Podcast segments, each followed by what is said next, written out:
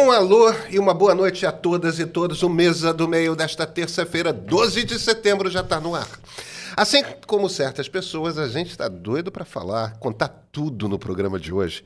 Mas antes tem aquele recadinho que você já sabe, né? A sua curtida nos ajuda a chegar a mais gente, ajuda a ampliar o debate e sua inscrição no nosso canal garante que você não perca um só conteúdo que publicamos aqui no YouTube.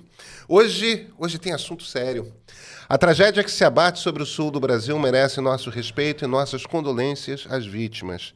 E também revela o seguinte: foi só o ex-ajudante de ordens de Bolsonaro fechar uma delação que a máquina de desinformação voltou a operar em capacidade máxima. Se aproveitaram da dor de milhares de pessoas para tentar abafar, ao menos nas redes, o peso que as falas de Mauro Cid podem vir a ter contra o ex-presidente. O assunto está sobre a mesa e aqui comigo estão os nossos colunistas e meus queridíssimos amigos Marilis Pereira Jorge e Christian Lynch. Olá, Pedro Dória. Olá, Christian Lynch. Olá, você que está nos acompanhando. É... Será que a gente vai ver essa delação surgir esta semana? Eu acho que ainda vai demorar mais, não acho? Eu acho que demora um pouco, mas. Gente, as condições são muito claras, né? Da, da, da delação. Mas afinal, quem é que está com pressa? quem está com pressa? É, é, bom a gente trazer logo as condições da delação. É, Mauro Cid abre mão do direito de ficar em silêncio. Mauro Cid tem de falar tudo o que sabe. Quer dizer, ele precisa responder a qualquer pergunta que a Polícia Federal lhe faça. Então, e ainda assim, Mauro Cid topou. É, ele terminará condenado por falsificação de documentos, ou seja, falsificação de documento é um daqueles, né, é, falsidade ideológica, é um daqueles pecadilhos que a partir do momento que você é condenado, você é sumariamente expulso das Forças Armadas, de qualquer uma das armas. Mauro Cid, ao assinar essa delação premiada, portanto, já abriu mão de ser um militar da ativa. Acabou. A carreira dele acabou. Ele vai continuar ganhando a grana, mas. Eu estou falando dessas coisas todas pelo seguinte: é, é, muito importante a gente ter clareza de o que, que esse cara fez. Ele está abrindo mão de muita coisa. Para ele estar tá abrindo mão de tanta coisa assim, é porque bateu de fato o desespero, ou o delato, ou vai ser muito pior. É isso. Eu acho, eu acho que é por aí. É, a gente veio falando nas outras semanas justamente sobre essa o que estava acontecendo com ele, ele se dando todos os sinais de que estava se sentindo abandonado, as declarações que o Bolsonaro andou dando em público certamente é, reforçaram esse sentimento que ele estava tendo e claro, não é uma decisão, é, eu acredito que não seja uma decisão que ele tenha tomado sozinho. Ele deve ter ouvido muitas pessoas, equipe de advogados, o próprio pai que está envolvido nessa confusão toda e chegou à conclusão que este era o melhor caminho mesmo sabendo que é, ele será condenado em algumas questões, né? Vai perder a carreira, um cara que ia virar general general de quatro estrelas. Você bem explicou aqui, né, como ele estava sendo é, forjado, como ele estava sendo preparado para assumir é, esse posto lá na frente e de repente essa, isso tudo, esse castelo desmorona. É, e a, a gente não faz a menor ideia do que ele falou. Agora, tem uma discussão que é importante, que é essa delação que foi fechada por meio da Polícia Federal e que tá, já está sendo questionada, né, Pedro, né, Christian? É, que se lá na frente isso vai ter algum revés. É, o que eu andei pesquisando e lendo, ouvindo algumas pessoas é, falarem, é que nesse momento o Bolsonaro não, tem o que fazer. Ele não tem como questionar a delação, mas ele tem, que, ele tem como questionar num futuro o que o Mauro Cid está falando, as provas, já deve ter falado, as provas que ele é, eventualmente já apresentou ou vai apresentar, isso ele pode fazer lá no futuro.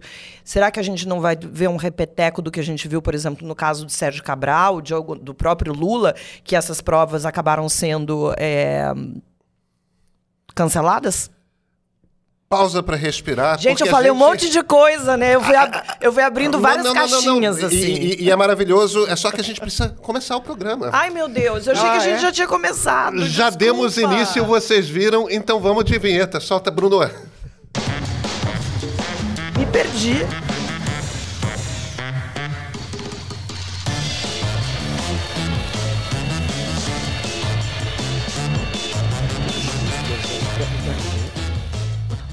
A gente começa com o que tem a dizer Mauro Cid. Preso desde 3 de maio em operação que visava a falsificação de cartões de vacina, o tenente-coronel viu sua promissora carreira verde-oliva subir no telhado da caserna quando suas ligações com diversos outros crimes vieram à tona. A participação na reunião com embaixadores, aquela mesma que tentou minar a credibilidade das eleições e custou parte dos direitos políticos de Bolsonaro, o planejamento de um golpe militar e, como nem tudo que reluz é ouro, o esquema da venda de joias do Estado brasileiro. O que de fato sai dessa delação? E você, seu Christian? A Maria Elise falou tanta coisa, ela abriu quatro, cinco caixas, eu tinha vontade de falar das cinco caixas. Desculpa, eu me, eu me empolguei, porque é tanta, Não, não, é tanta não, coisa. Era muita E eu- coisa legal mesmo. E realmente eu acho que, as- que a gente andou, né? Porque tava ali naquele impasse, sem saber o que ia acontecer, se ele delatar ou não. É, e me parece, já vou passar a palavra pra você, Ai, que que fria. bateu. Tô com a mão fria, Tá com a né? mão Desculpa. fria. Mas o coração está fervendo. Que inclusive bateu desespero no Bolsonaro depois que isso aconteceu, porque daí a gente viu aquela imagem dele é, naquela, naquela, naquele culto com a Michelle, enfim, é, não sei exatamente que, co- como é que ela, o que, que ela estava fazendo ali, mas é, praticamente uma pregação e o Bolsonaro sentado na plateia todo emocionado, chorando. Eu acho que ele deve estar apavorado. Eu fico pensando o que que se faz um sujeito assim, para um, um militar como ele, delatar. É eu não sei se vocês lembram quando, quando introduziram é, o Instituto né, é, Penal da Delação, do processo penal. Né? 2013, 14, Foi né? uma confusão do cacete. Por que, que foi uma confusão? Porque na cultura brasileira, de um modo geral, assim, é, é, delatar é pior do que cometer crime. Né? Você tem uma espécie de código de honra de certas corporações, inclusive criminosas, pelas quais o caguete não, não tem perdão pro caguete. Né? Você imagina o que que é delatar para a máfia, o que que é delatar para o miliciano, o que que é delatar para. Mas para corporações também. Polícia. Você quase que na polícia quase sentença de morte você ficar fazendo isso, é miliciano, não sei o que e tal. Mas numa corporação fechada como o Exército também é.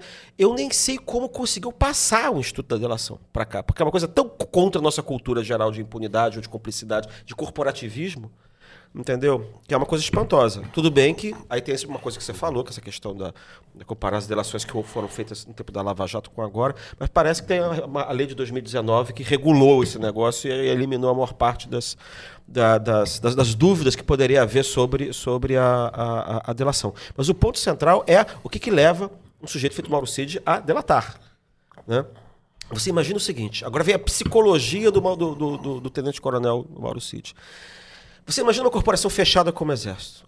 Né? Pessoas que entram ali, garotos, cujo pai é general, avô é general, tio é general, tudo, sei lá, é militar, é tenente, ou qualquer coisa do gênero. Esses caras estão fechados, trancados ali dentro. Os civis são os bananas, são os idiotas, são os, são os caras frouxos, são os caras corruptos, né? porque você tem toda essa ideologia de caserna né, com esses caras que foram criados. Né? Para esse cara delatar, Bom, depois o cara vira carregador de pasta do presidente da República. Ó, você imagina, um militar, uma cultura super autoritária, super corporativa. O cara devia estar babando, o cara devia ser apaixonado pelo Bolsonaro. Mas devia andar de quatro atrás do Bolsonaro. Porque, isso- porque ele é o comandante em chefe das Forças Armadas. Você pode imaginar o que, que é isso? Para um cara feito esse? Ele era um deslumbrado. Quer dizer, esses caras não têm noção do que, que é crime e o que, que não é. O cara é criado na ideia de que o judiciário é contra, é contra o país. Então, ele devia fazer tudo na maior alegria. Esse cara devia ser apaixonado. Para esse cara delatar, é porque em algum momento ele se convenceu, ou foi convencido, de que o Bolsonaro está perdido, que ele, que ele abandona todo mundo, que ele não é confiável e que a melhor coisa que ele tem a fazer é salvar a pensão, ou a aposentadoria dele, de reformado, ou de expulso, sei lá, porque parece que ele continua com, a- com o dinheiro. Né? Então você imagina o que, passou pela cabeça desse cara. E o que, que esse cara sabe. Entendeu? Então, eu acho que realmente, ele, se ele se convenceu. Você imagina o que passou por ele para ele se convencer de que ele foi traído pelo Bolsonaro. Que é isso, na verdade. Mas, Christian, você falou uma Entendeu? coisa agora importante, que é, é, a- a- as pessoas que o Bolsonaro foi deixando ao Todo longo mundo. dessa caminhada, desde que se elegeu. Tem uma lista de, de pessoas aí, o, o Gustavo Bebiano, que já morreu, o Santos Cruz, a pró- recentemente a própria Carla Zambelli. Marilisa, a gente pode fazer a pergunta contrária. Quem, Ele, ele quem não larga- abandonou. Quem ele não abandonou? Quem ele não abandonou. A gente comentava isso do governo Bolsonaro. Ele abandona todo mundo. Quando esse governo acabar, ele tá ferrado. Porque ninguém confia nele. Ele não, tem, ele não vai ter apoio de ninguém. Quando ele ficar sujo, vai todo mundo recuar, apesar do saco de votos. Vocês sabem que o general Tomás, só sublinhando uma coisa aqui que a gente já falou, o general Tomás, que é o atual comandante do Exército, ajudante de ordens de Fernando Henrique Cardoso. É, por que, que eu estou sublinhando com isso? Porque é muito comum que, antes de você ser comandante do Exército, você ocupe esse cargo quando você está no meio de carreira, com 40 e pouquinhos anos, hum. 30 e tantos, 40 e pouquinhos, você ocupa esse cargo que é o de ajudante de ordens do presidente da República. É um cargo de imenso prestígio. E quando você chega a esse cargo, ninguém imagina que você não chegará às quatro estrelas. Tipo, se você, você já é um dos oficiais uhum. mais brilhantes da sua geração, você é, você está no topo da carreira do, da sua patente. Não existe um tenente-coronel acima do que o Mauro Cid era é, na sua geração. Esse cara vai passar a reserva nesse cargo. Aliás, ele não vai passar a reserva, ele vai ser expulso do exército em sendo expulso do exército, ele vai ser considerado, a gente já teve esse, aquele debate aqui, morto em vida, e a mulher dele vai receber a pensão como viúva. Exatamente. A pensão virá em nome da mulher dele. Eu sei que a reação da maioria das pessoas que estão ouvindo é: ah, que pouca vergonha, a mulher ainda por cima vai rece continuar recebendo o salário, tudo mais, tá, tá tudo bem. Você não acha? Não, não, veja, eu, eu só eu acho. acho. Eu, eu, eu era acho... uma dessas pessoas que estava tendo não, essa veja, reação. Veja, é. O que, que eu estou tentando? Eu, eu, essas, essas coisas de fácil indignação, hum. é, a coisa moralista, eu sempre olho assim meio com uma certa. É, tudo bem, mas tipo, Tesouro Nacional, aquilo é, é ridículo. Eu acho mais interessante a, a, a, compreender o fato de que, embora ele vá estar recebendo ali os 25 mil reais, que é o salário de tenente-coronel, 30 mil reais. Não, deve ser uns 20, 20 a 25 mil reais o salário de tenente-coronel. O que é um excelente salário. É, não é nem de longe os 40 mil de um general quatro estrelas, mas é um excelente salário para padrões brasileiros, um excelente salário para Para um soldado, ele ser considerado morto e o salário vir em nome da mulher dele, naquele tipo de cultura profundamente machista, isso é uma humilhação ele não vai. É, é, diferente do Nicolau dos Santo Neto, Santos Neto, aquele desembargador. O Lalau. Foi, né, o juiz Lalau, aquele desembargador de São Paulo, que foi preso e continuou recebendo o salário e tudo mais. Tipo, até, até morrer, né? É, é, sim, até morrer. É, é, é diferente daquilo, porque, embora ele esteja recebendo o dinheiro ele está recebendo dinheiro em condições que, para ele e para toda a história de vida que ele construiu, ele está recebendo em condições humilhantes. Sim, é uma vergonha. É, a gente poderia até entrar no, no na questão de é, é, é se devia ser pago, não devia ser pago. E poderíamos. Acho que a gente pode deixar. O, o é fato, o fato, essencialmente, que eu estou tentando dizer é o seguinte: ele não sai se dando bem na cabeça dele, ele não está se dando bem. Ele está se dando muito mal. Ele é um cara que já estava certo ser quatro estrelas, que é o cargo mais alto que você pode uhum. chegar no Exército, candidatíssimo ao comando do Exército. E ele sai como tenente-coronel expulso. É... Numa família de militares. A vida dele acabou. Não, pequeno detalhe. Dez meses atrás, ele era carregador de pasta do presidente da República. Isso. Agora, ele está ele tá delatando como criminoso o, o, o chefe dele. Agora, você imagina, até outro dia ele devia ter um deslumbramento por esse homem. Ele, para ele delatar é porque ele percebeu que ele foi. Ele é que foi traído. Porque existe uma psicologia interessante dessa coisa do assessor. Porque você defende o chefe como se fosse você. Porque o brilho que você tem é um brilho emprestado, entendeu? É o brilho que você recebe dele. Para isso chegar a esse ponto é que ele viu que ele estava inteiramente ferrado. A nossa diretora Maria Paula Lett está me passando aqui a informação. O salário bruto do Mauro Cid é de 25, 27 mil reais. Ou seja, deve ganhar uns 21. É, por aí, uns 21 é. líquidos. É, que é um excelente, vou, continuo reiterando, no Brasil é um excelente salário. É, é só acho que a gente não deve perder de vista que na cabeça dele ele não está saindo se dando bem. Não, com, cer com certeza não. Agora, é... o que parece é que tem uma ala do, do Exército, das, das, das Forças Armadas, que está bastante satisfeita com, essa, com esse passo que ele deu. Agora, tem outra, que é aquela dos, gol, dos militares golpistas que, que apoiaram o Bolsonaro, que inclusive estão metidos em muito dessa lambança que aconteceu e que certamente vão aparecer nessa, nessa delação, como, por exemplo, o general Heleno. Esses, sim, devem estar Deus te ouça. muito preocupados. É, pelo que eu li, sim. Braga Neto também. E o Braga Neto também. Eu já- falar. O Breganato também. O Braga Neto também tá nessa. É, o, o- o Braga Neto tem esse nome que sempre me lembra daquele grande deputado e jornalista Amoral Nato. Isso, pois é. Já ouviu falar de Amoral Nato? É, a moral. a moral Neto Repórter! Tu lembra disso? Não. Amaral Neto. Era um Ah, jornalista Amaral, é. dos anos 70 que se tornou político da arena do PL. Ele, ele fazia nos anos 70 no, no governo Médici uma espécie de uma espécie de Globo Repórter, só que era uma espécie de Globo Repórter hiperpatriótico, o Brasil é grande, viva o Yes. General Médici e tudo mais. A lembrança que eu tenho dele é exatamente essa. Ele em cima de, lá, de um helicóptero com uma cachoeira embaixo, dizendo, Repórter! Era isso. Tipo, as grandezas do Brasil. Isso, isso. Agora, vocês acham que eh, lá na frente pode ter algum problema em relação de como essa delação está sendo fechada? Porque o ideal era que fosse feita pelo Ministério Público. Tanto que o Augusto Aras foi lá, foi inclusive para as redes sociais dizer que não, é, não aceitava. Não... Existe, existe jurisprudência por conta, por conta, é, por conta da Lava Jato. Firmou-se jurisprudência no Supremo Tribunal Federal de que a Polícia Federal pode fechar com anuência de um juiz, pode fechar uma delação premiada sem passar pelo Ministério Público. É, isso é, bri- é briga corporativa da, da Polícia Federal com, com o Ministério Público.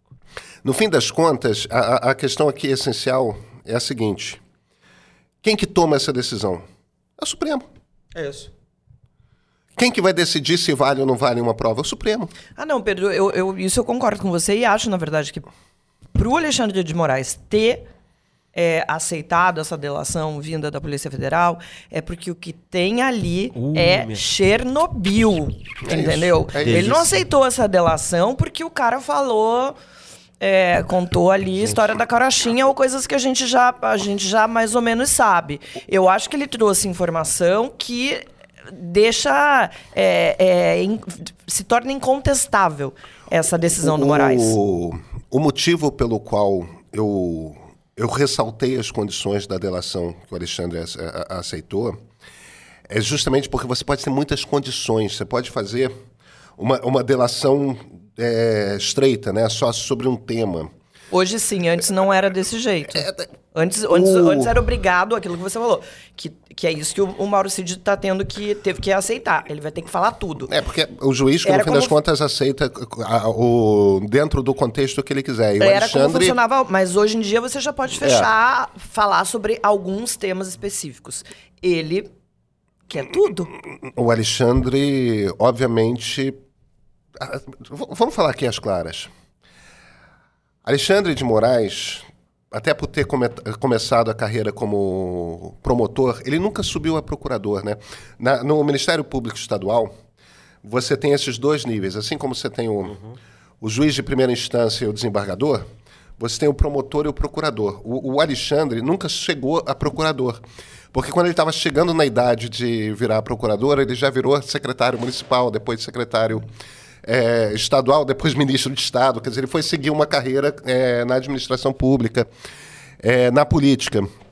Mas até por essa coisa de primeiro ter sido promotor, depois secretário de Segurança eh, do Estado de São Paulo, depois ministro da Justiça do Brasil, ele tem uma proximidade com as polícias imensa. E tem uma turma de Polícia Civil de São Paulo e uma turma de Polícia Federal que é ligadíssimo, Alexandre, e com quem isso já ouvi de várias pessoas, com quem que, que sentem no Alexandre um ministro diferente do Supremo, que é um ministro que entende cabeça de policial e fala a língua de policial É, e, e- entende a lógica da investigação tal É- ele é um cara muito imbuído desta cultura porque toda a carreira política dele foi como chefe de polícia Ele é um delegado. é, não, é mais sofisticado do que isso mas é, Não, mas ele é, do Supremo ele é o delegado. né? é isso. Então, veja, a gente está falando de uma delação premiada que está sendo fe- feita pela Polícia Federal.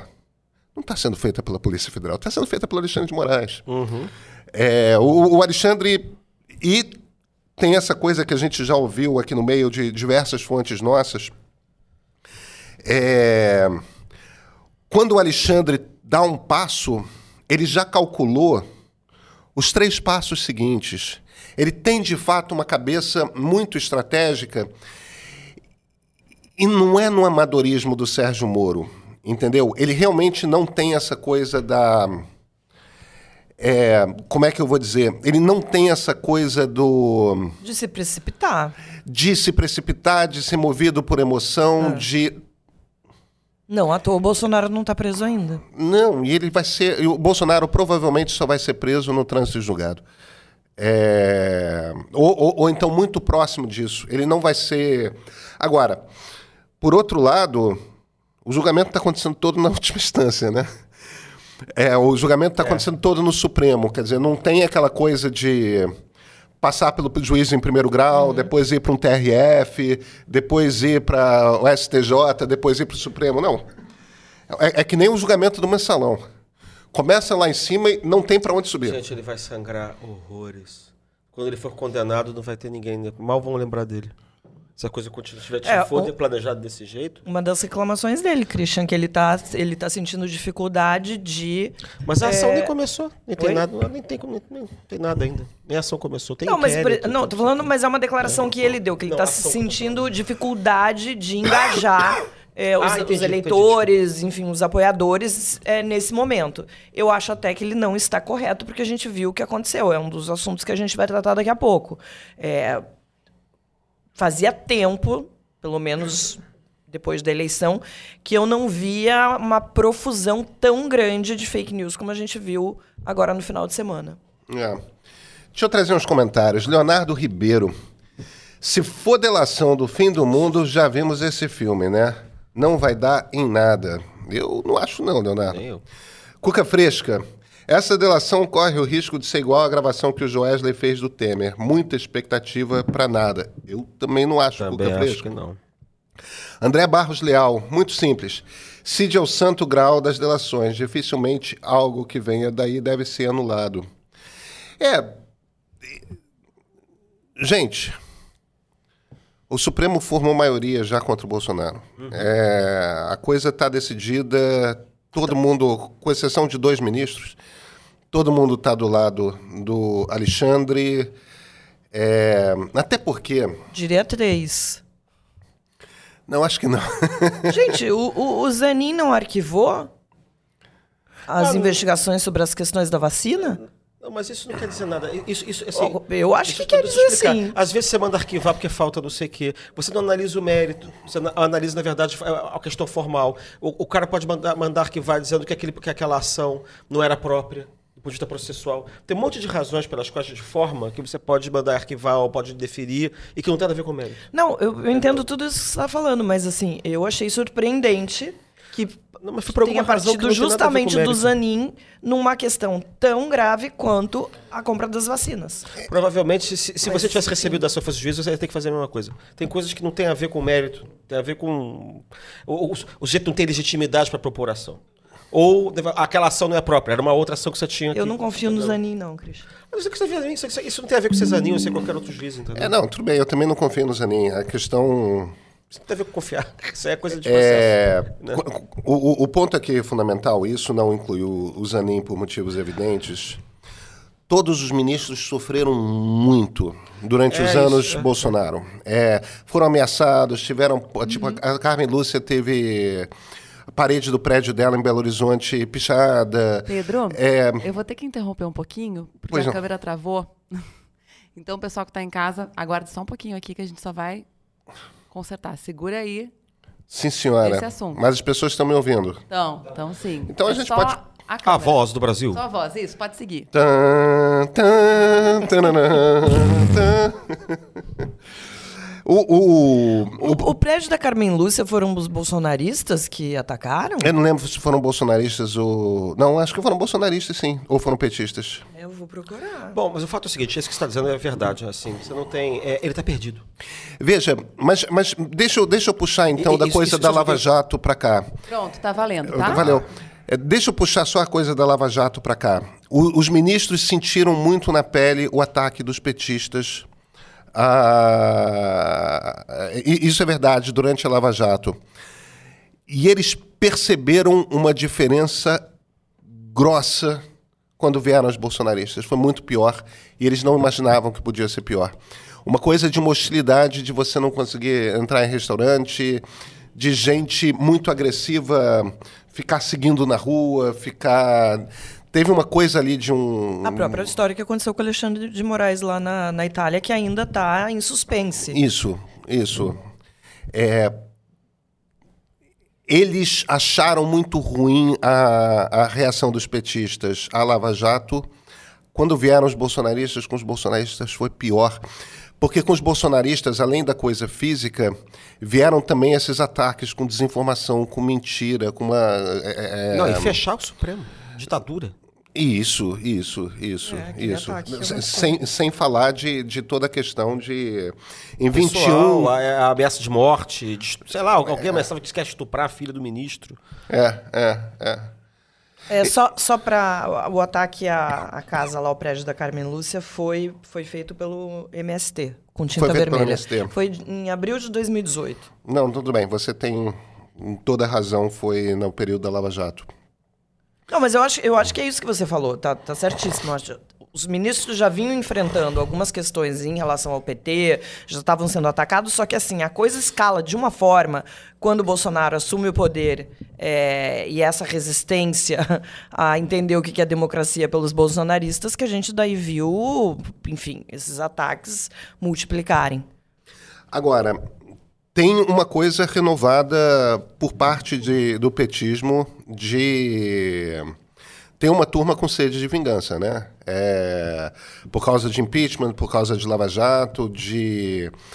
Tem um início de ataque surgindo, tem uma- um início de agressividade surgindo tal. O revanchismo. É, e, e- e por enquanto tá mais claro, principalmente interno dentro da esquerda, né? A gente viu. é, a- gente está começando a ver várias pessoas de esquerda sendo canceladas pelas hordas petistas de cancelamento. É, e é muito engraçado. É a briga do não é hora de criticar Lula contra o quero uma mulher preta no Supremo, contra o quero um, um- um homem gay no ministério, quero um... Esse é um assunto grave. É um Mas assunto você grave. não sentiu ainda isso como jornalista quando você faz, enfim, colunas, enfim, com críticas ao PT, ou ao Lula, ou a questões, a questões do governo? Eu não sinto mais. Não sente em que sentido? Não, não, Não sente... dói mais. Ah, não, doer é uma coisa. Tô falando sentir perceber. de, de perceber, sentir de perceber. É que nunca passou. É que, é que eu nunca vi não acontecer. Eu, eu, eu não, eu não lembro de quando que. Marilis, qualquer coisa que eu fale sobre o Lula que não seja positiva. sempre vira uma coisa de. Já mostrou todo liberal é fascista. Qualquer coisa. É, 20 comentários, 30 comentários, sempre, entendeu? Ah, não, comigo, comigo, comigo também. Mas mesmo, mesmo antes da, da, da eleição, era qualquer coisa que se falasse em relação a- ao Lula era tiro, porrada e bomba. Eu acho que tem duas... E, a- e depois que só naquela e depois que, o- que o Lula assume, isso aconteceu de novo. Como eu não tô mais no, no Twitter, que é, eu acho que é onde a agressividade reina e é maior e a coisa escala de uma forma muito rápida, eu não tenho é, sentido tanto. Mas a percepção de que esses ataques acontecem, que tem uma, uma, uma parte é, desse petismo, desse lulismo, que está com isso que você falou que é ser de vingança, e que eles estão, inclusive, atacando. É uma coisa meio. é, como, como é o nome daquele fenômeno quando você se come por dentro? Se auto- é fagocitação. Isso! uma autofagia, não é isso? Autofagia. É uma autofagia. Um falou, eu E a gente uma tem visto. Então, agora na, na última semana foi o Gregório do Vivier, o Jean Willis. Qualquer pessoa que abra a boca para falar. Tiago Lacerda. Thiago Lacerda não viu. O que, que o, O Thiago ator? Lacerda não, não, fez? teve também uma situação ah, tá, de. entendi. É o ator, o É, ator. pois é. Que, que tem um enfrentamento, inclusive, com o irmão, porque ele tem um irmão bolsonarista. Ah, não é Tiago né? Lacerda, não. É, é Thiago outra coisa. Qual é o nome dele? O, o- o irmão dele foi deputado agora, não foi? Tiago Lacerda é tipo no, no, no Tarcísio Meira, é, é- é outro cara, é, o- é o- é o Bruno, Galhaço? que tem o Thiago Galhaço, não é isso? Não, desculpa, foi o Thiago Lacerda mesmo que foi atacado. É, São, são dois? Não, Que não é, o- não é- eu confundi com o Bruno Gagliasso. Perdão, Bruno, aliás. é, não, não, não era a intenção de forma alguma, mas. É, Foi o Thiago mas é Lacerda. Foi o Thiago Tá, Lacerda tá, também. Mas enfim, a, a- questão é. é, e, e- e a gente está vendo algumas queixas, né? O Gregório até que está segurando mais a onda do que o João Willis. O João Willis, Tá evidentemente, bom, ninguém que segura o João Luiz. é, o João Willis deu. É que, é que o Jean também tem. eu- eu- ele me odeia, eu tenho simpatia por ele. Mas Não, ele, tem um, da entrevista. mas ele tem um ego incontrolável. é um ego absolutamente incontrolável do João Willis. Ele se acha. Ele se acha com o poder de derreter ministros do palácio. É, tem um, um nível de delírio ali. No caso do Gregório, O Gregório o tá fazendo piada. o Gregório é um militante mesmo da causa identitária, tudo mais, tal. É uma coisa na qual ele acredita, é uma pauta que é fundamental é, para ele. E, e ele está tentando promover essa, essa pauta. E o pessoal começou a bombardear o mas é cara tá. por causa disso, né? Eu, eu acho que tem dois, dois grupos diferentes aí. Tem uma espécie de uma esquerda mais moderada, né, que é representada por, por, por, por, pelo Gregório e tal, Pereré, e outros, enfim, outras pessoas que são essas que é, têm compromisso, digamos assim, não sei se é centro-esquerda ou esquerda moderada, enfim, que tem é, esse compromisso. E tá, agora, o que eu tô achando curioso, assim, tem os Minions, Eu, eu não acho que eles sejam. é, eu não chamaria o Gregório de centro-esquerda, não. Acho que o Gregório é um cara de esquerda. Não, Exatamente. Não, aquilo, eu- porque é é uma questão terminológica. Eu não sei se é depois de centro-esquerda é a extrema-esquerda ou é centro-esquerda, esquerda, extrema-esquerda. É só isso. Eu, eu uso centro-esquerda, esquerda, esquerda radical, extrema-esquerda. A extrema, Extremíssima esquerda. Gente. É, mas- mas é que tá, então o problema é terminológico. Assim, é, você tem essa esquerda. Agora, me parece, eu não estou certo ainda, que assim, o Lula sempre teve os Minions, que você não pode falar nada. Não. Você tem os Minions lá, etc. Mas assim, pode- não, não pode é hora falar- de criticar Lula. Não pode É, falar mas de painho, é- é, mas eu é falo discussão- sempre. mas é Não, coisa pode falar de esquisita, painho. Porque, porque fica parecendo que você é, é- é que você é militante do partido, então você não pode falar nada. Ou, ou, na verdade, é o seguinte: você só pode falar internamente. Isso eu, vi muito no tempo do impeachment. Você só pode ver- fazer crítica interna. Não que eu seja de partido nenhum, não fui, mas eu só vi assim, pessoas que são simpáticas só podiam falar por dentro. A gente falava mal da Dilma, mas pra fora você tinha que falar bem porque era a causa e tal.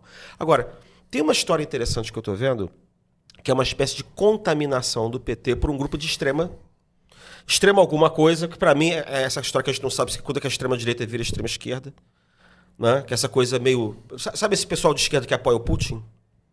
E Que fica lendo Dugin, essas coisas assim, esses, esses- esses caras. Mas esses são de direita, Eu Cristian. sei, mas é que tá. É, é, eu, eu tenho uma hipótese de que tem gente, na verdade, por exemplo, que esse pessoal, tem um pessoal ali que era antiludista, que apoiou o Ciro, que era um pedaço dos ciristas, que são esses ultranacionalistas, né, e que estariam entrando algum- é, é, dentro é, da, da- como uma espécie de extrema esquerda, porque o extremo às vezes você não sabe. Se, for- se o extremo é nacionalista, às vezes você não sabe, não faz muita diferença se é de extrema esquerda ou se é de extrema direita. É, Nova Resistência e Alto Rebelo, pra mim, é fascista, tá? É, Pois é, eu, eu- já, eu já não deu sei a se volta. tem a ver com ele, mas assim, que, que estariam se infiltrando agora apoiando o Lula. E é esse pessoal que está batendo, que tá batendo nessa, nessa esquerda, esquerda mais moderada, entendeu? O que é um negócio complicadíssimo. Porque. Não, cara, a turma que tá atacando o Gregório, o Jean, tudo mais. Porque eu tô, cara, eu tô vendo coisas Não é, inacreditáveis. não é. Não, tudo bem, pode ser. Mas essa turma que está cancelando o Gregório, que está cancelando o Jean, tudo mais, é, essa turma, eles não são radicais. Eles são militantes petistas Não, é que normais. tá, mas eles não. nós- é, eu tô falando de outra coisa. Eu tô falando assim, você tem os minions normais Sim. do Lula, tá? Eu tô me referindo a um outro pessoal que está dizendo o seguinte. Eu tenho lido isso. Que é assim, sei lá, abre aspas. Joaquim Barbosa era negro e olha o que ele fez no mensalão. Deixa o Lula votar. Eu li coisas assim. São coisas racistas. Sim. É. Entendeu? Ou assim, o que, que, que adianta uma, uma mulher negra, progressista? É melhor, é, é melhor o Bruno Dantas, ou melhor, que o Lula sabe quem é melhor. Quer dizer, o- o- os argumentos são racistas. Então tem um laivo aí dentro de extrema direita. Que é um negócio que é que, assim, que a a- a- não, não existe raça para nação, entendeu? E o chefe, ele é o chefe que sabe tudo, que ele encarna a nação. Então ele sabe o que é melhor para a nação. Então, então, eu acho que tem um pessoal aí que é uma espécie de uma terceira linha, que não, não eram os Minions normais. Entendeu? Pelo menos eu tenho visto os Agora, comentários é, é engraçado, sobre você isso. descrevendo isso, você descrevendo dessa maneira, eu ouvi uma descrição do getulismo. Bom, Estado Novo. Não é? Mas não é, é, não é exatamente isso? Não, mas naquela época não tinha essa discussão, de, não tinha essa pauta, né? Identitária. Não, não tinha pauta identitária, até Pelo porque estava a coisa da miscigenação foi incorporada pelo Estado tava, Novo. né? tava, tava no auge da coisa do Gilberto Freire. Mas a e coisa da... autoritária de que o chefe de Estado encarna a nação e sabe que, Isso. O que, o que é melhor para a nação do que a própria nação, do que a sociedade civil, é, É um que é negócio, ideia- é um negócio Eu- eu- eu super só- autoritário. Eu, eu só, eu só fico. Eu, eu só acho que tem que ter uma cautela aí, porque a gente começa. Porque a, a descrição que você está fazendo aí, e no início do Estado Novo tava, estaria corretíssima, é, essa coisa do chefe de Estado que encarna a, a nação, é, é, para mim, bate como um ideal fascista. E Lula não é isso. Não, não é. Não, não estou dizendo que Lula é isso. Claro. Eu estou falando que tem um pessoal da extrema esquerda, que eu não sei o que, que, que é, que não são os, os, os lulistas rajês tradicionais. pois não é. é. a esquerda que faz crítica a Lula, mas apoia Pois o é, Lula. mas por isso, por isso que eu digo. Que, que isso que eu tô achando estranho, porque é como se fosse bolsonarista de esquerda. É que o Aldo Rebelo e, e essa turma de Nova Resistência que estava lá no PDT, esses caras viraram fascistas. Eles são fascistas. E eu até acredito que estejam do lado do Lula. É, tal. Mas não estavam. Não, não estavam, eles eram ciristas, porque o Ciro. como- Mas é, é por isso que eu tô achando estranho. Acho que tá tendo uma espécie de, uma deslo- de um deslocamento, entendeu? Enfim. Eu acho, ver. eu acho que vocês estão sofisticando demais essa, essa, essa militância. Para mim, gente, tem de esquerda, extrema esquerda, e o que a gente tá visto, tem visto é essa radicalização dos posicionamentos para defender qualquer coisa que o Lula Marilis, fala. Esquerda Na semana, racista nunca tinha visto. na não. semana passada. Mas tem, porque é- aí se fala qualquer vi. coisa. Na semana passada, quando rolou a demissão da Ana Moser, que foi uma vergonha, não só pelos motivos da questão da acomodação do centrão, você tirar, diminuir ainda mais a, a- a representatividade eh, feminina num governo que sobe a rampa prometendo que ia ter uma equidade de gênero ali nos ministérios. Então, se tinha 11 ministras, agora tem nove. Ana Moser sai do governo, não recebe nenhum, não é nem citada na nota dessa reforma ministerial. E eu lembro que eu postei na sexta-feira falando sobre isso. Inacreditável os comentários de gente defendendo ah, essa, essa decisão do Lula com os mesmos argumentos que a gente via os bolsonaristas defenderem o Bolsonaro. O Congresso não deixa o Lula governar. É, o Congresso é que é um absurdo. O que, como o que, que o Lula ia fazer? O que, que você quer que o Lula faça? É, é, o, o Lula tem que trocar mesmo o ministério, fazer o que ele quiser. Então, assim. E para mim é essa militância radical, que pouco importa o que o Lula vai fazer, vai estar sempre ao lado dele, apoiando qualquer decisão que ele tome. É, a coisa mais simbólica para mim e que mais me incomoda de certa forma foi o Lula fez aquela posse querendo sublinhar a, a, a diferença dele para o Bolsonaro e foi uma posse incrivelmente simpática. Foi lindo! E uma das pessoas com quem ele subiu ali foi é, é- é o maior líder indígena vivo do Brasil, que é o cacique Raoni. O cacique Raoni está há quatro meses tentando se encontrar com Lula. Já levou dois bolos de um foi no encontro no Xingu, é, de todas as lideranças indígenas do país, que o Lula chegou a assinar que iria e no final não foi. E outro foi, que aí é muito pior, foi lá, na, lá no Pará, quando teve aquela cúpula do clima. Lula estava lá, o Cacique Raoni foi para lá, o Lula mandou vários ministros falarem com o Cacique Raoni, mas ele, Lula, duas salas do lado, se recusou a se encontrar. E o motivo pelo qual ele quer se, eh, não, se recusa a se encontrar com o Raoni é que o Raoni quer pedir para ele não furar, ah, furar poço de petróleo na Amazônia. O que é absolutamente legítimo. Índio nenhum quer, indígena nenhum quer eh, que esse troço seja furado. E não quer dizer que o Lula precise concordar em tudo com as pautas dos indígenas. Mas aí bate aquela coisa, pô, você usa o Raoni quando, quando você quer fazer um bonito, entendeu? Assinar, olha como eu sou plural, mas quando você não quer ouvir uma coisa do- da principal liderança indígena brasileira, Aí você fica virando as costas pro cara. Eu acho isso tão feio. É isso, mas ele fez com feio. o Raoni e com todas aquelas outras pessoas que subiram a rampa ali representando essa representatividade e que foi tão festejado, porque foi realmente uma posse bonita. E foi falso, né? E foi falso. O que a gente vê agora, e a, a minha cobrança quando eu falo sobre isso é. Vai fazer o mesmo tipo ah, realpolitik que o que é a coisa da governabilidade, nananã, vai ceder para o centrão, vai, enfim, colocar no ministério gente que vai votar com o governo, ok. Mas não faz de conta e não faz discurso ao contrário, entendeu? Não fica prometendo, porque eu até dei esse exemplo lá naquele grupo que a gente tem, que a gente discute, enfim, várias coisas que são interessantes. é, sobre isso, ele faz. Uma das primeiras medidas foi a aprovação daquela lei de equidade sal- salarial, que eu acho uma bobagem, porque assim, a gente já tem isso previsto em lei, e aquela lei, na verdade, assim, se propunha a fazer uma fiscalização maior, que realmente fosse é, garantir que mulheres não ganhem salários menores e tal, mas assim, na prática é muito difícil que essa lei tenha qualquer tipo de resultado. É, só que daí fica todo mundo aplaudindo, sai matéria em, em tudo que é lugar, olha como o Lula é um cara que está preocupado com a participação da mulher na sociedade, com o espaço, a representatividade, nanana, e na hora de cortar a cabeça do ministério, ele corta de quem? De uma mulher. Claro. Lalu Farias. O que me preocupa com o que está acontecendo agora é que o Supremo continua usando os superpoderes que a sociedade deu a eles quando a ameaça à democracia era mais aguda. Podemos pagar por isso no futuro. Eu concordo, tá?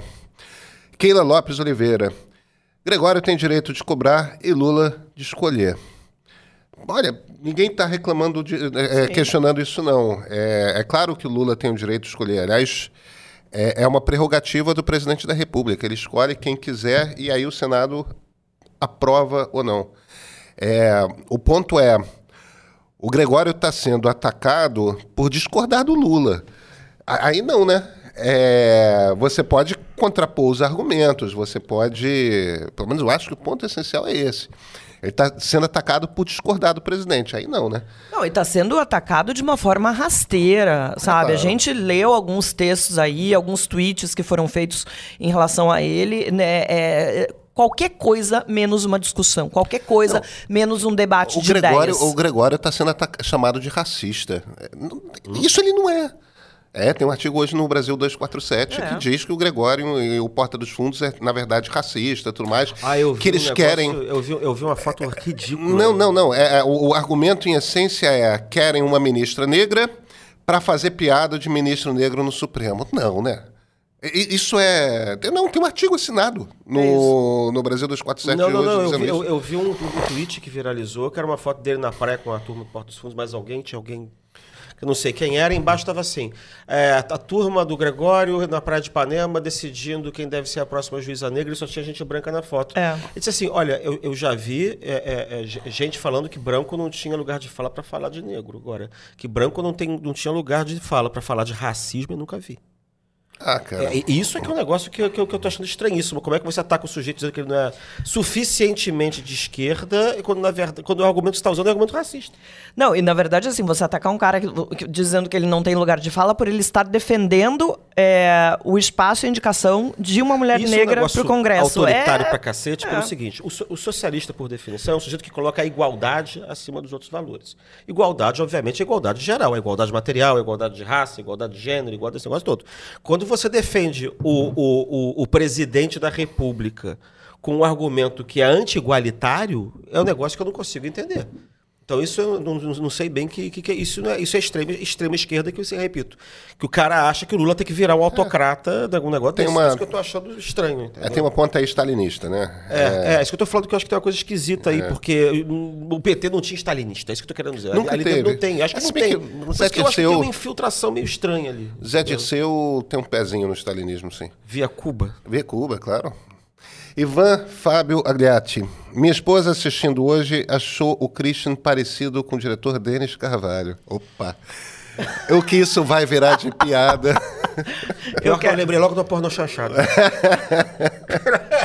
Moisés dos Santos. Aí ele fala assim. Muita saúde ao Bolsonaro para que fique bastante tempo na papuda, tá certo, Moisés.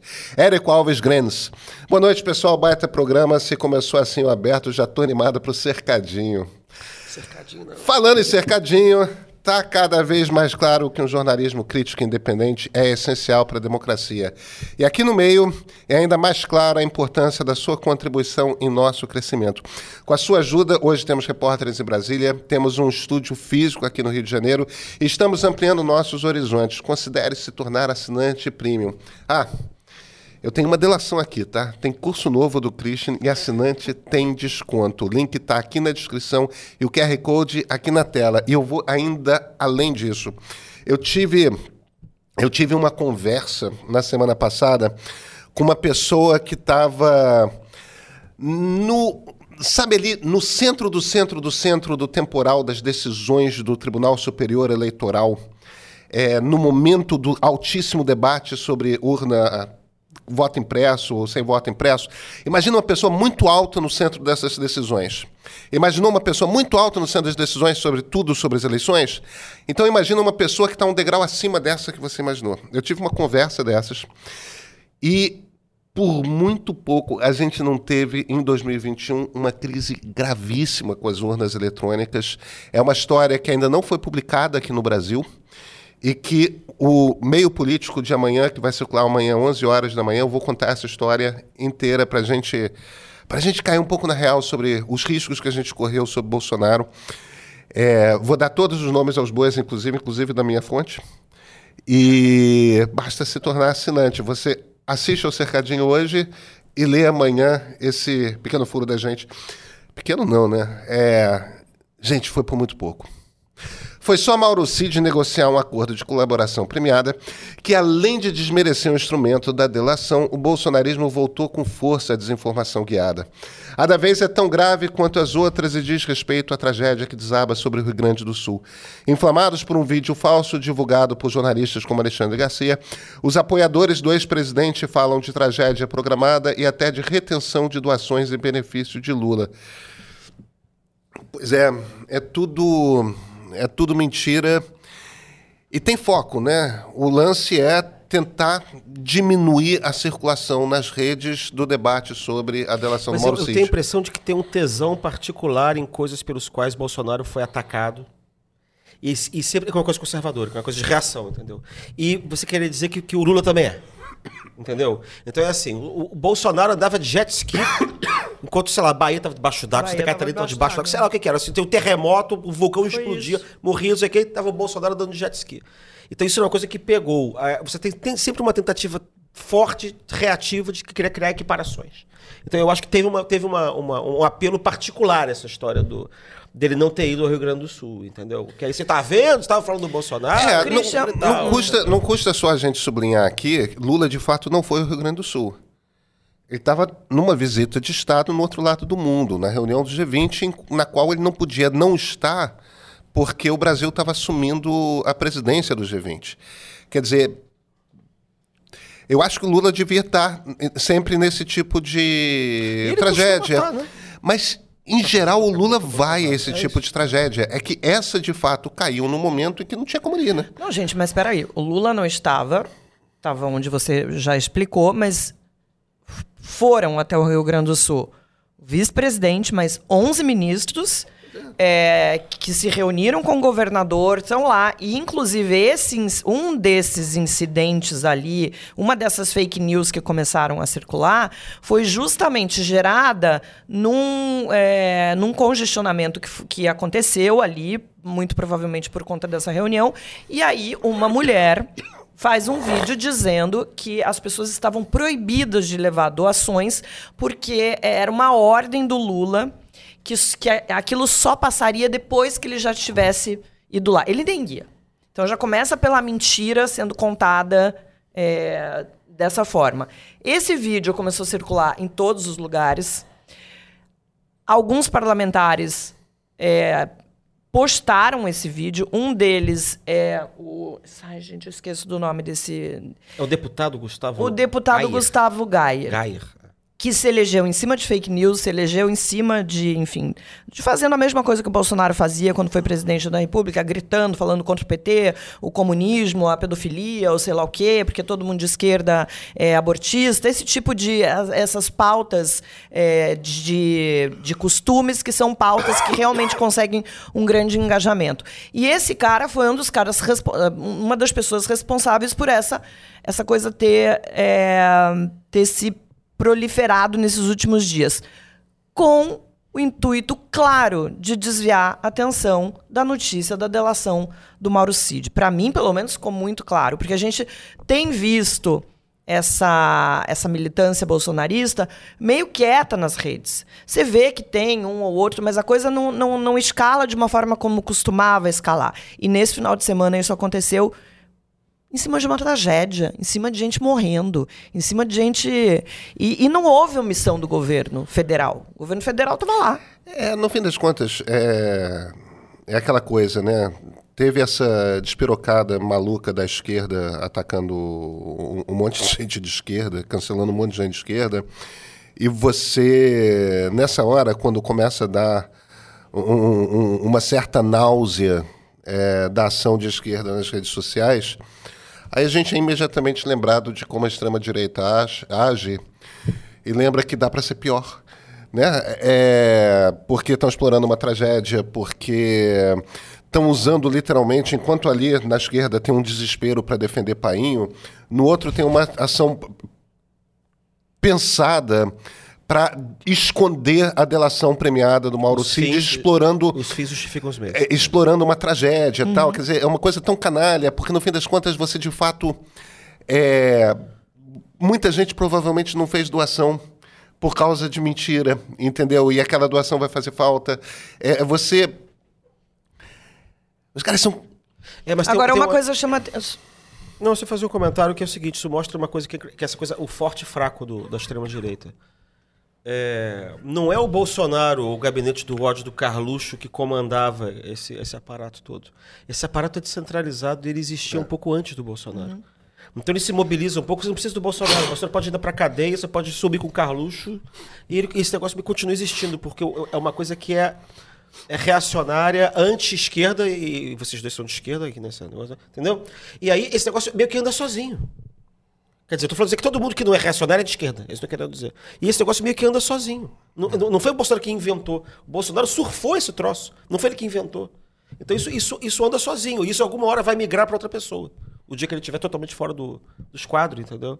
Tanto que isso aí, por exemplo, eles podem fazer esse monte de fake news independentemente do Bolsonaro. Isso não tem a ver com candidatura a Bolsonaro, liberta Bolsonaro, solta Bolsonaro. Isso vai continuar existindo. Inclusive, semana que vem eu venho com o meu livro vermelho do, do grande timoneiro Mao Tse.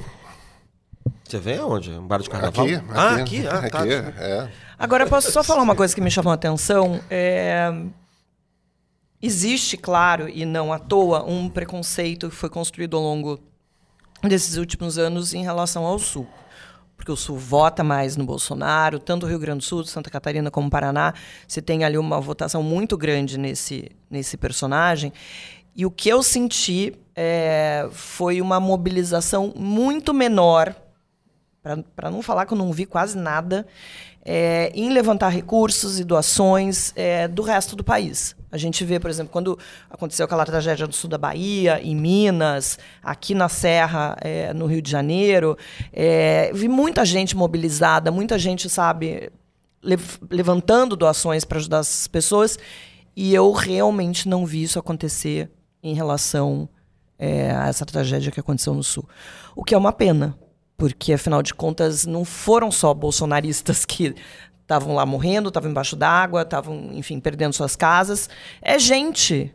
E é gente de todo espectro político. Eu acho que nessas horas a gente tem que passar por cima é, dessas diferenças políticas, dessas diferenças ideológicas.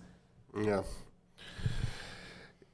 É, Milena Giacomini, sou do Vale do Taquari absurda essa fake news quando vão criminalizar desinformação no nosso país. É, eu, eu tenho dúvidas sobre como lidar, mas de fato, quando você quando você causa dano com uma mentira, principalmente quando essa mentira é propositalmente espalhada, é, talvez tenha uma coisa aí a ser criminalizada mesmo. Eu, eu só não sei como que você julga isso. É, é uma coisa particularmente delicada. Eu prefiro controlar a fake news não pelo mentiroso, mas pelas grandes plataformas, tá? É, mas vamos baixar um pouco a temperatura ou aumentar, dependendo do ponto de vista, tá? Como eu disse há pouco, o mais novo curso do meio é o de Christian Edward Cyril Lynch. Sobrou. Ideologias brasileiras. E a gente quer testar seus conhecimentos. Será que você consegue definir a ideologia representada em cada uma dessas fotos? Se prepara que é um ensaio de primeira linha. Gente, a foto ficou espetacular. Pior é que eu tô bonito na foto, mas, Tá. mas quem é esse cara da direita? É Brahms? É um. Quem é? É, é não, não, Groucho Marx? não é o primo dele. É o, o ah, é avô. o Arpo. É o- É, pois é, Christian. Aí você é Frederick quem? Engels? Falta barba, né? Eu eu tô preocupado com outra coisa. O que que tá bebendo ali? Ah, deve ser um uísque. Ah. Ah, mas eu... O que mais poderia ser? A Marx bebeu uísque? Não, eu acho que é Engels. Mas. Nossa, mas ficou maravilhoso, hein? Eu, eu, eu- eu tô com essa cara de tédio que a minha mulher diz que eu faço. de Volta e meia com frequência. Entendeu? Essa cara de. Cara de. Blazer. É, essa cara blasé. Esse olhar É meio herdado da blazer. minha mãe. Meio blazer. Você acha que você não está acreditando na revolução aí? Eu não sei, cara, eu tô de smoking, cara. Você está de smoking. Eu tô de smoking, cara. Eu tô, ach... eu tô- achando que eu sou um, um- uma espécie de aristocrata rico aí, que eu tô achando ótimo ouvir essa. É, é tão- essa, essa gente é tão curiosa, né?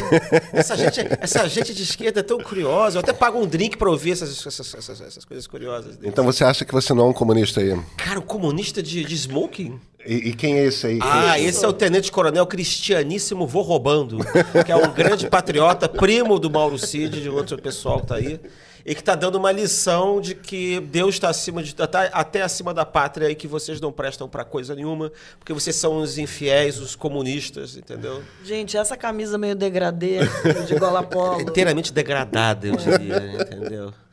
É, Nossa, eu tive medo de mim nessa foto. eu gostei do seu óculos. Putz, grila, que que é isso, cara? Isso aí é Exército Vermelho, né? Nossa senhora, mas gente, mas isso, eu não sei se eu falava de comunismo, de stalinismo. É, ou, ou- uma coisa é Exército. Tá precisando fazer uma blefaroplastia aqui, tirar essas bolsas aqui É, e, embaixo o- e o implante olhos, hein? também, né? E o implante, né? Mas isso é daqui, acho que sou eu daqui a uns cinco anos. Cristiano, eu acho que você está ouvindo um depoimento e você já está preparando algum instrumento, sabe? Sim, eu, eu sei qual é o instrumento, é o pelotão de fuzilamento. Ah, tá. Peraí, eu de novo de farda? É, mas agora é uma farda diferente, cara. É uma É. farma, é uma farda, é uma farda do nosso exército. Hum, qual será que é o meu salário, hein? Quantas estrelas será que eu tenho aí? É, pois é. Eu eu acho que você aí, cara, tá Eu acho que você é da linha dura, você é amigo do Silvio. Inimigo do Geisel. É, achando que eu tô criando um projeto geopolítico de fazer três transamazônicas, quatro fusões da Guanabara com o estado do Rio, cinco pontes Rio-Niterói, né? né, né? Devastar quantas aldeias de índio. Meu Deus do céu, aqui mas é eu tô, eu tô de eu tô de farda em todos. Não, mas entendeu? esse é, aquele, é o da semana passada, não é? Esse é o da semana passada que a gente mostrou. Esse, esse a é gente meio só mostrou no, no- na nossa sala secreta. Ah, foi na sala Esse é, secreta. eu sou o terror das é. crianças. Os assinantes premium tiveram ao- ao- um pouquinho, né? E hoje a gente tá mostrando mais aqui. Gente, assim, eu de farda é uma pergunta de pesadelo. Eu tinha horror de educação física, não conseguia fazer 20, 10 flexões. Eu fui dispensado do, do- da, da Marinha. Fui na Marinha que era mais fácil poder ser dispensado, cara. Eu também. Pois é. Eu tinha Sério? pânico desse negócio. Eu fico me vendo de farda, parece que eu tô num, num paralelo, entendeu? É, esse é um macete. Se você tem. De... Você brasileiro, se você tem 18 anos, o truque é ir para aeronáutica ou marinha, mas tem que ser nos primeiríssimos dias, porque as vagas acabam, tipo, primeiro 2 de janeiro. Então você tem que ir se alistar no iníciozinho. Agora, tanta gente quer ir para aeronáutica e marinha, o número de vagas é tão pequeno que se você não quiser ir, eles te liberam sem precisar de pistolão, sem precisar de nada. O meu marido, meu marido serviu o Ah, exército, né? Isso, Ura, isso eu indo pra rua, lá no Largo do Batata, pra, pra, pra lutar contra a opressão, entendeu? É, eu até acho simpática a camisa do Paulo Eu Freire, mas, mas eu Paulo não Freire. acho que tem a sua cara, não, Christian. É, eu também não. Mas, eu, Essa- mas eu sei o que, que é isso aí. Você Isso, isso, isso é o ali, socialismo, cosmo, é o socialismo cosmopolita. Eu tô achando isso aí. É. É, isso aí é um negócio é rueiro. Você quer ir pra rua e tal. Meu Deus do céu, isso aí Esse parece outro patriota, não? parece mais um patriotário. Mas esse deve ser meio, meio, meio, meio, meio, meio, meio paupérrimo, porque não tem dinheiro nem pra fazer implante. tô achando isso aí meio estranho. Esse relógio o que, que é? Porque eu não tô, não, tô com, não tô com pinta de rico, assim, que tá na, na, na, na, na Faria Lima, né, meu? Botando estátua do Paulo Guedes na porta. Não É o, pobre, com- é o pobre de direita. Eu tô achando que é um pobre de direita, mas aí é um patriotário, né? É, mas são muitos, né? É. Ai, Ah, rapaz, olha! Eu me pegava. Eu me pegava nessa aí, entendeu? Tá gato, tá gato. Cara, eu tô com cabelo. Ó o cabelo. Meu- minha, minha barba tá preta. Eu adorei essa aí, cara. Nossa senhora. Minha, vai dar até um gás da minha mulher quando eu olhar isso aí. Mas Ernesto. Rapaz, mas Lynch, você sabe, né? Guevara Lynch. é verdade, Guevara Lynch, É, a claro. mãe do, do Che Guevara era Lynch. É, claro. É, ah, eu gostei dessa aí. Leonel, és tu? Lá, lá, lá, lá, lá, Brizola. Essa O tá voto no também. Brizola só pode nos trazer um tempo Mas bem melhor para, para se viver. viver. Brizola. A nossa liderança. Você é velho de lembrar essa música, hein? Que maravilha. Maragato, federalista. Isso. Com a corbata roja. É pior que na época eu acho que eu seria pica-pau, que eu não seria maragato, não. É, não, mas aí a. Eu acho que eu seria gasparista nessa época. Mas- nessa época, quer dizer, 1890. É. Mas, mas o Brizola usava a corbata roja, ele era maragato. Pois é, isso eu tô querendo dizer que é, isso é, é, é o pessoal do Castilhos, né? É, é, é. Mas eu acho que eu- nessa época eu seria mais gasparista do que castilhista. é. Do que caixirista, né? É, é. É, é, possivelmente. Mas o Brizola usava, era o lenço vermelho mesmo, né? É, eu não sei de onde é, é isso é, é desse pessoal, né? Mas é engraçado que essa coisa do lenço, por exemplo, o símbolo dos liberais era um símbolo, era, uma, era um lenço branco. Isso vinha da campanha do Teófilo Otoni, em 1860, que era o grande chefe dos liberais radicais dessa época. Mas que, cara, no fim das contas, é, é aquela coisa, você vai, qual time do. Quais são os dois times de futebol do Rio Grande do Sul? É, é o branco e é o vermelho. Quais são os principais partidos políticos do Paraguai? Blancos e colorados. é Você vai no. Uruguai, é a mesma coisa. Você vai no interior da Argentina, essa coisa blancos e colorados é, é um troço que não é liberal versus é, nacionalista. É, não é federalista versus. É, é, é como gauchos, não importa que língua falem, não importa em que lugar estejam, se dividem, blancos e colorados. E, quer dizer, é, é uma cultura política que é uma, é uma cultura política platina, né? É, aí realmente eu não, eu não- eu não sei. Eu sei que o- Rio Grande do Sul tem uma cultura particular, que o único lugar onde o bipartidarismo do Império não se dissolveu foi lá. Você continuou tendo um partido liberal, às vezes dividido em dois, você tinha um partido conservador, que na verdade virou o partido castelista, que era o Partido Republicano Rio Grandense, que, era o equiva- que eram os filhos do, do pessoal do Partido Conservador do Império. E esses dois partidos continuaram disputando e você continua, sei lá, vendo. Se você quiser botar o Brizola como versão de esquerda desse pessoal na década de 50 e 60, Mas tem. claro que é. E você tem Paulo Brossard do outro lado, você tem o Partido Liber- Libertador. A- O Rio Grande do Sul é fogo na roupa. Não Mas, é mas é, evi- não. é- é é coisa evidente, é evidente que, que o Brizola é herdeiro do castilismo. Sim, isso que eu tô querendo dizer. Mas eu tô querendo dizer que teve um outro lado também, desse- do- dos lados dos liberais, que continua existindo. Você tinha todo o Partido Libertador, Assis Brasil. Nelson Jobim. Tinha esse pessoal. É isso que eu tô querendo dizer, é isso. É. É, impressionante como é que assim, você consegue. re- O único estado que você consegue retraçar a linha até o 1830, 1840 é o Rio Grande do Sul. É incrível isso. É fantástico. incrível isso. O que não é exclusividade, né? É, agora, agora, agora, a- a- Ai, meu Deus, tem outra foto? Não, né? Pelo amor de Deus. É cursos.canalmeio.com.br. Não se esqueçam, então, de se inscrever no curso do Christian. Tá, pessoal? Vou só abrir aqui direitinho. E depois dessa fala sobre o Rio Grande do Sul, os gaúchos, naturalmente, estão convidadíssimos né, a fazer o curso. é, pois é. E, e, diretora, eu tô, eu tô tonto com esse TP. Agora, Não, é o final do nosso programa. Infelizmente, agora é o final do nosso programa aqui no YouTube, né? Agora é o final do nosso programa aqui no YouTube. Pois é, então anota aí, curso.canalmeio.com.br, vai lá, se inscreva no curso do Christian, a aula inaugural é no dia 21, quinta que vem, ao vivo, às 7 da noite. E chegamos ao fim do nosso programa do YouTube, mas não há motivo para lágrimas. Eu, Christian e Marilis, vamos só beber uma água e voltamos correndo para nossa sala secreta. Você já sabe que lá é apenas para assinantes, certo? Então, aproveite esse intervalinho para fazer a sua assinatura, garantir que ninguém lá confesse seus crimes por você. A quem fica, mais uma vez, muito obrigado pela audiência e pelo carinho. Como vocês podem ver, eu sou muito mais verborrágico, muito mais fluente, muito mais tranquilo quando tem um TP para eu ler na minha frente. Né? Gente, até terça-feira que vem. Até.